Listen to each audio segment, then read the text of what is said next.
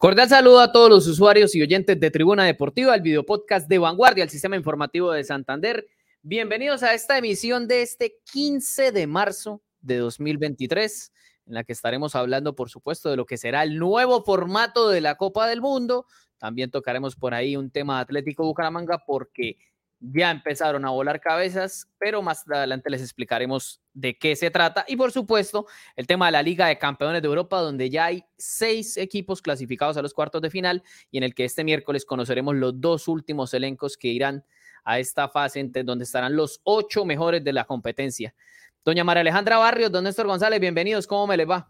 Hola a todas las personas que se conectan con nosotros. Un muy buen día, buenas noches, buenas tardes, dependiendo de la hora que nos sintonicen a través de nuestras distintas plataformas.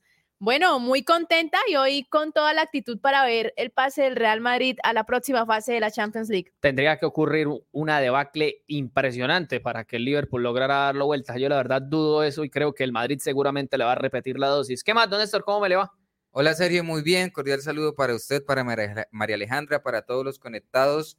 Eh, pues hombre, con el tema del nuevo formato del Mundial y de los cupos para Sudamérica, lo estaremos analizando, pero hombre, ya es hora de que Colombia vaya sí o sí a la cita mundialista, las posibilidades son bastante grandes y por supuesto esperamos que el equipo, principalmente en materia futbolística, logre levantar porque hay algo de incertidumbre con relación a esa generación que ya cumplió su ciclo y esta nueva camada de jugadores que vendrá a integrar la selección Colombia. Antes de, entrar en materia de análisis, por supuesto, también el saludo a quienes están conectados vía Spotify. Eh, el saludo especial para Beto Dan. Sí, que siempre está ahí conectado. Estuvo cumpliendo años ayer, 40 añitos, creo yo. Creo que el hombre ya llega al cuarto piso. Entonces. Eh, ya no se cocinan dos pitazos, ¿no? No, no, señor. Espero que le haya pasado muy bien en compañía de su familia y que sea un nuevo año lleno de, mucho, de muchos éxitos profesionales y también acompañado de la familia. Bueno, pues un abrazo y un cordial saludo para Beto Dan, quien está ahí conectado. Oigan, ¿a ustedes les gusta ese tema de las 48 selecciones en el Mundial? Bueno, personalmente, yo, a mí personalmente no, no me agrada. ¿Por qué? Porque van a ir muchos. Van a ir muchos. Yo creo que lo interesante del Mundial es ver a los mejores compitiendo hasta el final, pero también es un torneo que, no es tan largo, que es más bien un poco breve. Eh, y bueno, la, la, clase de partidos que hay. No sé ahorita con, con este número de selecciones, cuántas selecciones van a terminar yendo al final, que ahorita lo vamos a tener acá en el programa, todos esos datos. Eh, pero no sé qué, qué, qué tan buenos van a ser los partidos en caso de que llegue, no sé, distintas selecciones que no, que no tienen grandes figuras y que tal vez no juegan tan bien al, al, fútbol. Antes de ir con la opinión de Néstor, vea que hay un comentario que me llama la atención de David Díaz. Dice, ayudará a la economía de muchos países que nunca van al Mundial. Fíjese que tienen algo, no, yo creería que mucho de razón. ¿Se imaginan ustedes, por ejemplo, en un país como, digamos, Venezuela o Bolivia, que muy rara vez van, bueno, Venezuela nunca ha habido un Mundial de fútbol, pero Bolivia sí fue al del 94. Ustedes se imaginan la cantidad de dinero que puede mover donde una selección de esas llega a clasificar a una Copa del Mundo. Eso es cierto, eso es un aspecto, y, y, es ahí donde uno se da cuenta de que no se trata de un tema deportivo, sino un tema económico, porque ustedes se imaginan la cantidad de billete que va a mover, si ya mueve muchísimo dinero el Mundial con 32 selecciones, ¿cómo será con 48? Eso va a ser una cosa. Y el tema, el tema es qué va a pasar con ese dinero. Se está priorizando el tema dinero, el tema comercio y el tema de, de la pelota se está dejando, me parece que a un lado y vea que mucha gente está comentando por acá en el Facebook Live de Vanguardia, nos dice Jonathan Rueda, ese formato es para premiar la mediocridad y más plata para la FIFA, lo que estamos hablando, por supuesto, William Fernando Ramírez, 48 selecciones, es una recocha, solo comercial. También Beto Dan eh, agradece por el saludo de cumpleaños. Jonathan también nos había dicho, eh, en cuanto a la convocatoria, faltó el mejor lateral del mundo. Iba con toda, con, con Suero. No, no, no. no. Pinto, también en Facebook Live de Vanguardia, nos dice, ese formato del Mundial va a traer unos partidos para roncar plácidamente. Y dice William Fernando Ramírez, si Colombia no clasifica, nos debemos retirar del fútbol mundial. Yo creo que en ese, en ese aspecto todos coincidimos. 48 selecciones me parece que es demasiado. Si con 32 vemos unos partidos, como lo decían ahí, los conectados para roncar, yo no, me quiero imaginar con 48 selecciones, la verdad va a ser bastante complicado ese tema. Y, eh, pero ya, ya sí es como, como difícil que se llegue a superar esa situación. Vamos a ir a una cortica pausa y ya regresamos aquí con más Tribuna Deportiva.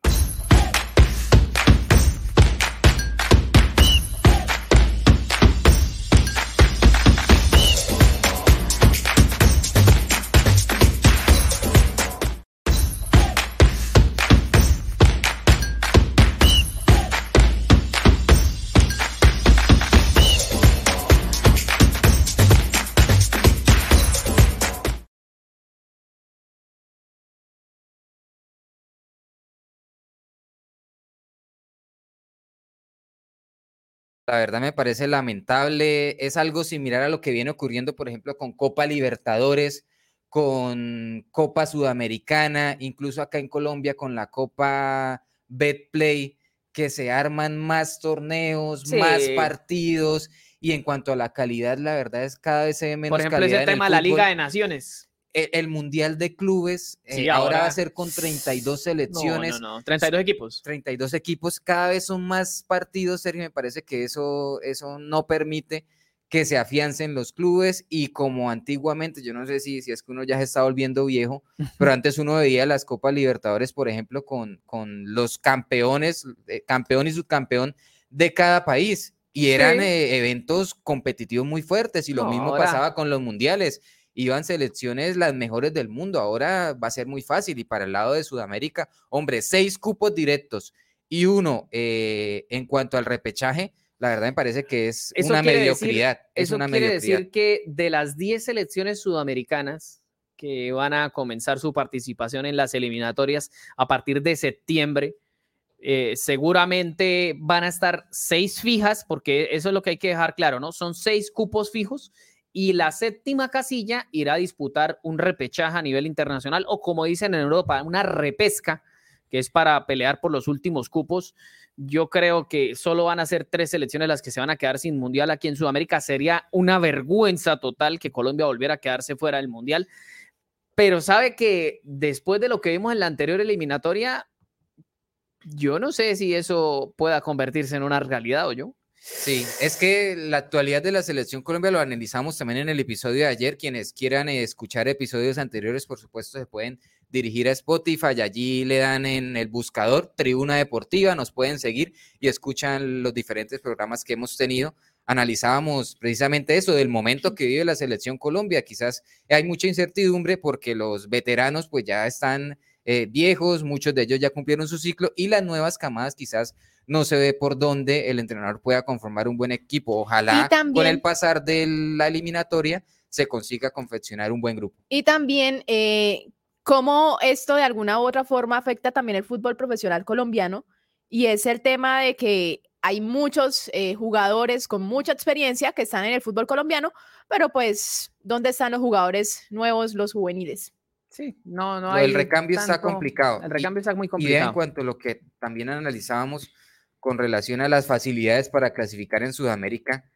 Yo recuerdo, por ejemplo, la última eliminatoria en la que Colombia no asiste al Mundial, termina en el puesto 6 con 24 unidades. Habría clasificado 23 directamente. unidades. Perú clasificó al repechaje con 24 y Colombia con 23 puntos. ¿Cómo dolió esa derrota con Perú? Chile finalizó con 19 puntos. Eso quiere decir, va a ser muy barato ir al Mundial. 19 puntos, usted perfectamente podría disputar un repechaje y estar en la cita arbitral. Eso la verdad es, es o sea, bastante es que básicamente tres selecciones se quedan por fuera. Ganando, sí, tres selecciones, se, quedan por, fuera. Entonces, sería muy triste que Colombia, con el crecimiento que ha tenido en los últimos años en el fútbol, no llegue al próximo no, mundial. Tendría que llegar. Sería terrible tendría que llegar. Ve, aquí nos escribe Jonathan Rueda, dice, imagínense a Jaime Elías Quintero, dirigente de la FIFA, mucha belleza. Oiga, esto... La gente estaba preocupada por María Alejandra. Ah, acá preguntan que qué le pasó. Es que el tema de que sean 48 equipos y de que Colombia quizás no vaya a clasificar a pesar de que sean seis. Sí, la pone mal y por supuesto tiene que tomarse un respiro, eso es entendible, por supuesto, pero nada, nada que preocupar, por supuesto. El tema de las 48 selecciones, o sea, eh, según esa cifra que usted da, el séptimo iría, digamos, con 19 puntos. Eso quiere decir que alcanzaría con ganar seis partidos y empatar uno más para meterse al repechaje. Claro, usted con un rendimiento incluso inferior al 40% Clasifica. podría disputar un, un repechaje. Tranquilamente, sí, señor. Es verdad. Sí, eso yo creo que sí es un premio a la mediocridad en ese sentido. Pero, pero hay un tema y es que, que ese es el argumento de la FIFA, ¿no? Que muchos más países van a tener la alegría de que su selección vaya al mundial. Ese es el argumento de ellos. Sí, a mí no me convence. Eso es cuento. Sí, para Eso mí es A mí me cuento, obviamente, que, verso. que, que lo chévere del mundial, pues es ese reto, el reto de que las mejores selecciones del mundo van, compiten, Se un gran ellas, claro. nivel, pero son las mejores y las mejores es un grupo selecto, no, no son la mitad de la tabla para abajo. Bueno, para explicar el tema de, de cómo se va a jugar el Mundial, como ya quedó determinado, las 48 selecciones van a quedar distribuidas en 12 grupos, cada uno de cuatro, ¿sí? Entonces, se enfrentan normal, como ha venido siempre siendo la fase de grupos.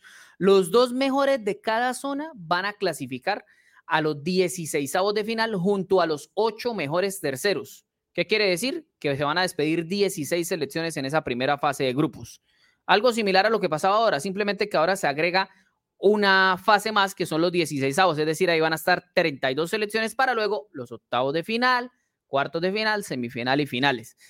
A la larga se aumenta la competencia a 10 días, va a ser del 8 de junio de 2026 al 19 de julio, 10 días se aumenta la competencia, pero sí van a ser 30 partidos de más. Antes eran 64, ah no, 30 no, 40.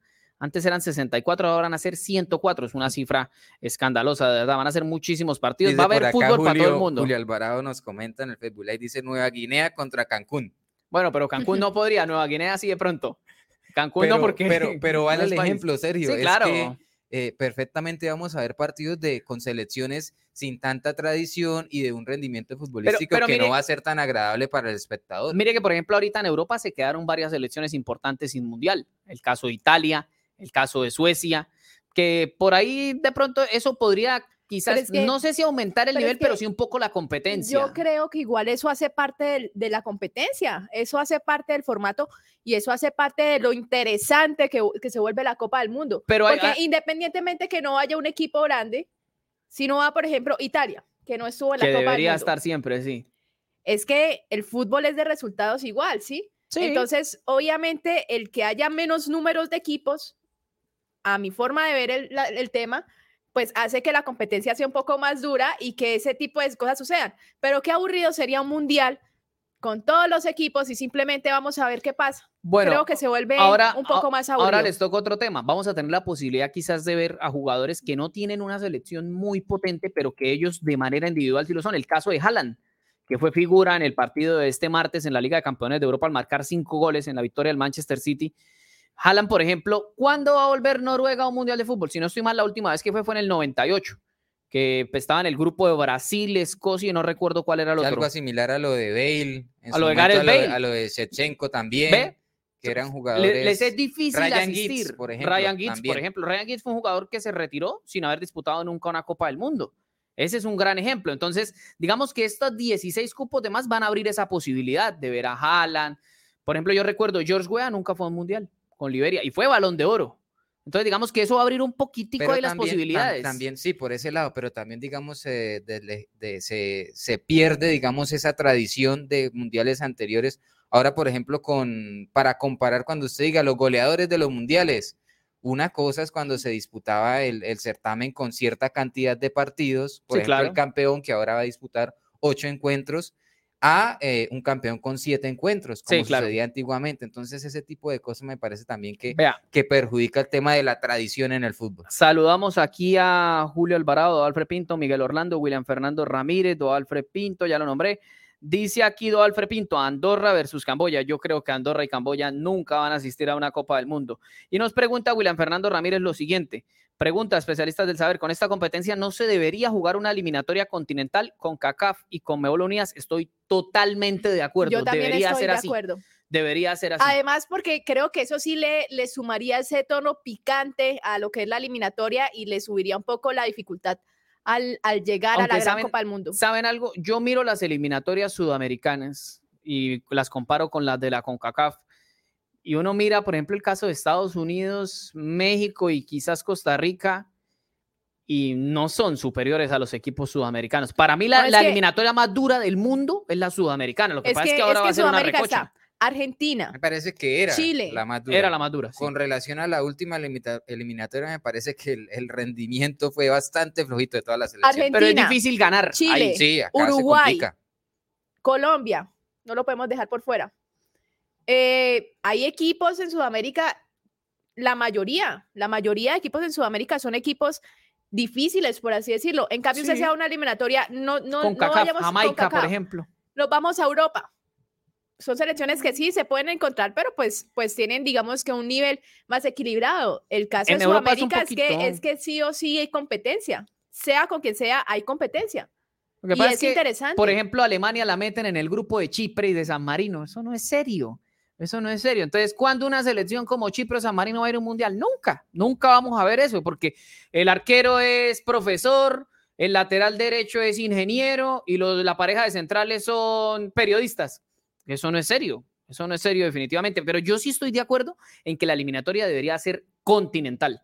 Eso deberían regularlo. Claro que eso terminaría perjudicando, estoy segurísimo, a la CONCACAF, porque seguramente de los 10 de acá, al menos 8 o 9 se meten. Uf, estoy segurísimo. Es que uno mira la selección mexicana y es muy discretica.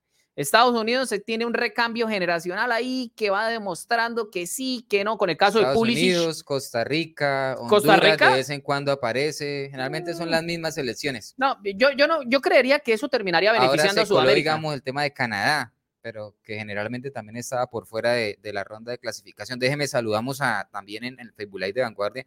Está Miguel Orlando, hincha furibundo del Junior de Barranquilla, quien reporta sintonía y nos pregunta si un mundial de 48 selecciones responde a un criterio de inclusión eh, o más bien sí. a algo económico y publicitario. Yo que creo que tiene de las dos. de las dos, Yo sí. creo que tiene de las dos, tanto inclusión por lo que decía Sergio, tal vez de jugadores que nunca han ido a un mundial, tal vez de tener a selecciones que nunca ven en su posibilidad llegar a, a un mundial, como también el tema económico, porque obviamente la, la FIFA va a recibir más dinero y más ingresos eh, por, por una competencia un poco más larga y por más equipos que van a estar dentro de la Copa del Mundo. Oscar Rey nos dice, Canadá es la única prometedora de la CONCACAF. Coincido 100%. Me parece que tuvo un mundial destacable para llevar tantos años de no asistir. 36 años. La última vez que Canadá había ido a un mundial fue cuando Diego Armando Maradona ganó el mundial en México en 1986 y casualmente regresó ahora en el 2022 cuando lo, lo volvió a ganar Argentina. El tema, eh, por supuesto, del formato. Entonces, como les decía, van a ser 48 selecciones, 12 grupos de cuatro.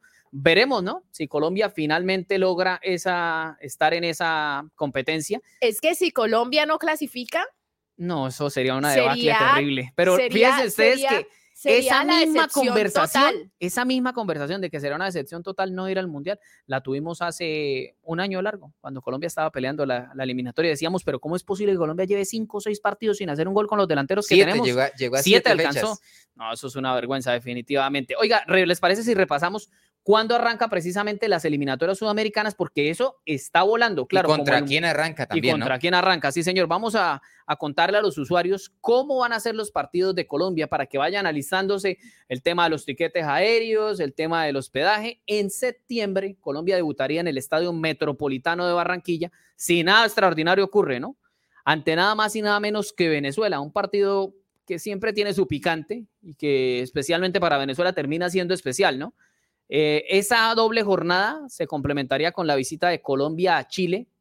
Veremos dónde se juega ese compromiso. Eh, por supuesto, tan solo un mes después vendrá otra doble jornada. Viene Uruguay a Colombia. Fíjense ustedes que este es el mismo cronograma que tuvo Colombia en la eliminatoria anterior. Recuerda lo que pasó en ese Colombia-Uruguay.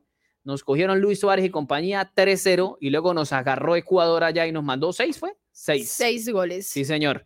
Bueno, en la quinta jornada, Colombia recibe a Brasil. Partidazo en noviembre. Fíjese usted que entre septiembre, octubre y noviembre se van a jugar seis partidos. Oiga, casualmente, an- recordando lo que usted dice, Néstor, del tema de los 19 puntos que terminó el séptimo en la eliminatoria anterior, ganando esos seis partidos, cualquier selección puede estar ya Es- eso con medio decir. tiquete. Ya sobre la sexta fecha, perfectamente ya Sí. podríamos decir Brasil, como mínimo, ya va a estar en En repechaje. repechaje, aseguraría repechaje. Bueno, Colombia-Brasil en la quinta jornada en noviembre de este año y luego Colombia visitará Paraguay en Asunción también en noviembre. La eliminatoria volverá hasta septiembre del 2024, fíjese usted, va a estar demoradita la cosa. Colombia visitaría a Perú en el Estadio Nacional de Lima y en esa misma doble jornada recibe a Argentina.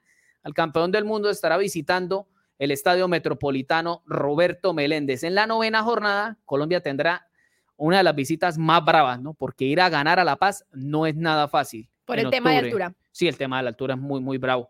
Yo recuerdo cuando Colombia ganó un partido que Amaranto Perea terminó pidiendo oxígeno. Le pusieron una bala de oxígeno, los se acercaron a entrevistarlo los colegas de Caracol Televisión y él termina pidiendo oxígeno. Es una cosa impresionante. Vamos a ver los otros compromisos que disputará el equipo colombiano. Bueno, como les decía, visita a Bolivia en la novena jornada en octubre del 2024 y en la décima fecha, vamos a pelear nuestra producción, que sigamos, ah, perdón, dice nuestra producción que todavía no lo tenemos, entonces vamos a verlo por acá, que aquí los tenemos. Lo interesante del caso, Sergio, es que, pues lógicamente, con, con, más cupos, más facilidades, pero hay que aprovechar para definir eso rápido. y no que le suceda lo que le ocurrió recientemente. no hay que hacer como el mal estudiante. Sí, cuando las papas estaban quemando, ya la presión se tomó a todos los jugadores y les costó bastante esas últimas fechas. Vean, la décima jornada. Y todo terminó, y todo terminó en la eliminación, de Colombia. Colombia recibe a Chile, eso es en octubre del 2024 en Barranquilla. En la 11 visita a Uruguay, en la 12 recibe a Ecuador, luego en la 13 en marzo del 2025. Recuerden eso, septiembre, octubre y noviembre, tanto en 2023 como en 2024, doble fecha. Ya en 2025, si estamos vivos, Dios lo permite, no hay invasión alienígena ni nada. Brasil recibe a Colombia en marzo del 2025, luego Colombia eh, recibe a Paraguay, luego recibe a Perú en junio del 2025, visita a Argentina en junio de ese año y en la última doble fecha recibe a Bolivia en Barranquilla y visita a Venezuela. Eso sería en septiembre de 2025. ¿Sabe qué me parece? Que el tema del inicio y el cierre en el papel, es únicamente en el papel, porque uno sabe ya que en el, en el campo de juego es, otra, cosa. pero en el papel el inicio y el cierre es algo cómodo para la selección Colombia, porque arranca de local contra Venezuela, después visita a Chile y cierra eh, de local contra Bolivia y visitando a Venezuela. Entonces, por ese lado me parece que en caso de que llegue colgado la selección Colombia, puede tener posibilidades de, sumar puntos en esas últimas fechas. Nos, nos hace una pregunta, bueno, primero Moisés Cabeza nos dice, Barranquilla, casa de la selección, estamos totalmente de acuerdo. Y eh, nos pregunta Oscar Rey, ¿la Comebol tiene un cupo extra teniendo en cuenta que el campeón del mundo es del continente? Negativo, eso dejó de ser hace mucho tiempo. El único que tiene el cupo asegurado es el anfitrión. En este caso van a ser los tres anfitriones, como es México, Estados Unidos y Canadá. Es decir, con CACAF. Con CACAF. Sí, señora. Ese, e, ese, es otro tema, el aspecto de que sean tres sedes. Sí, Yo no sé qué tan atractivo puede hacer para el aficionado también tener la posibilidad de ver varios partidos. Algo de lo que se presentó en Qatar y algo muy positivo era que el aficionado podía perfectamente ver dos y tres partidos en un mismo día por la cercanía eh, allí en Qatar. Ahora, ¿cómo usted hace para trasladarse de Estados Unidos después a México? No, a Canadá? Es un desgaste muy tiene usted que enfocarse eh, para el caso de los periodistas en su selección, para el caso de los aficionados en su selección y no pueden eh, saber lo que pueda ocurrir en los diferentes encuentros. Aparte que hay que ver el tema eh, de papeles, de documentos, porque Canadá exige ciertos documentos para poder entrar, Estados Unidos otro, México, México otros, entonces ya se vuelve un poco más complejo el tema de movilización. El tema del traslado, por ejemplo, un partido en el Estadio Azteca de Ciudad de México y luego tener que ir, por ejemplo, a Toronto. No, eso es una cosa muy desgastante. Bueno, vamos a una cortica pausa y ya venimos con más información aquí en Tribuna Deportiva.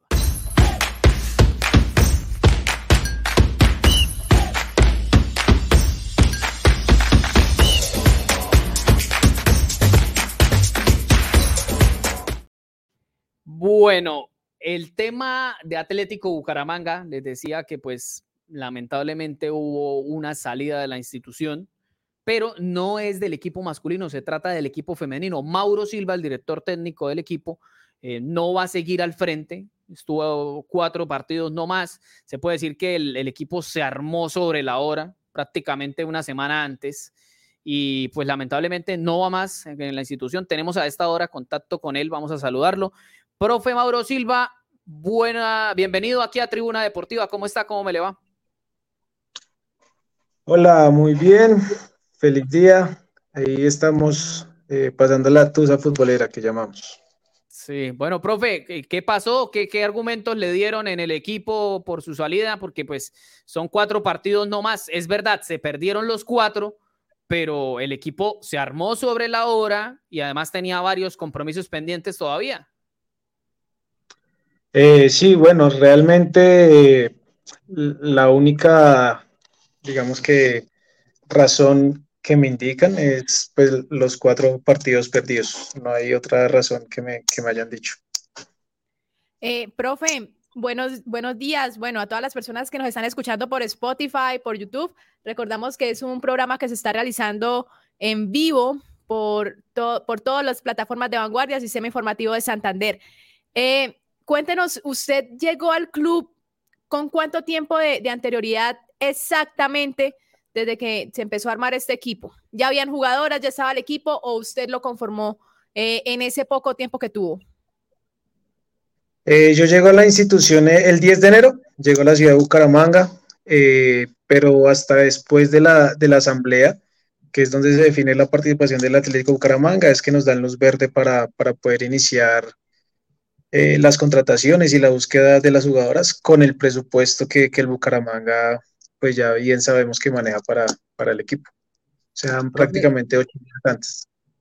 Profe, y digamos, ¿le, ¿le, dieron alguna meta, algún plazo para los objetivos? ¿Se tiene que ganar X cantidad de partidos? ¿El contrato era a término indefinido? ¿Cómo fue ese aspecto? Y en líneas generales, ¿cómo analiza lo que fue su presentación y el de las jugadoras en el transcurso de este corto periodo, profe?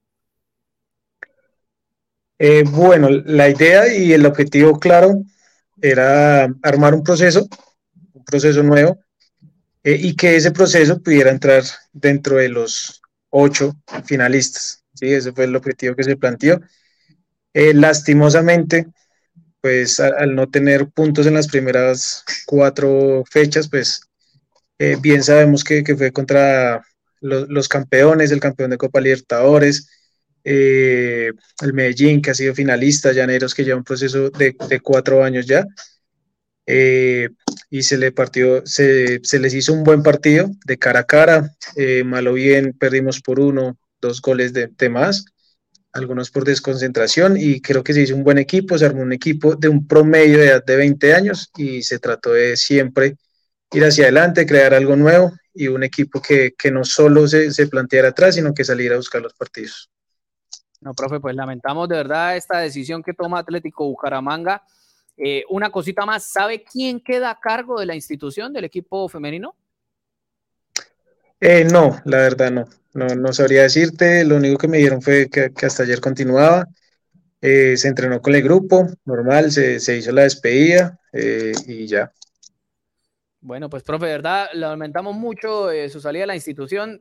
Es, es complicado porque es un equipo que se arma a última hora. Sí, el pasa que, que no se respeta el proceso, sí, Sergio. No se le da así, la así es muy difícil. Si es un equipo que se conforma sobre la hora, como usted le exige, resultados a un equipo que recién se está conformando, no, que recién se está conociendo con el profe, las mismas jugadoras, eso sin duda requiere de tiempo y es algo que no viene sucediendo en el Atlético Bucaramanga, tanto en masculino y mucho más en femenino. Sí, en femenino verdad. siempre pasa eso, eh, días antes o, o, un mesecito por mucho antes de la competencia, se reúnen, arman el cuerpo técnico, las jugadoras y cada seis meses pasa lo mismo, no hay continuidad. ¿Y qué ocurre?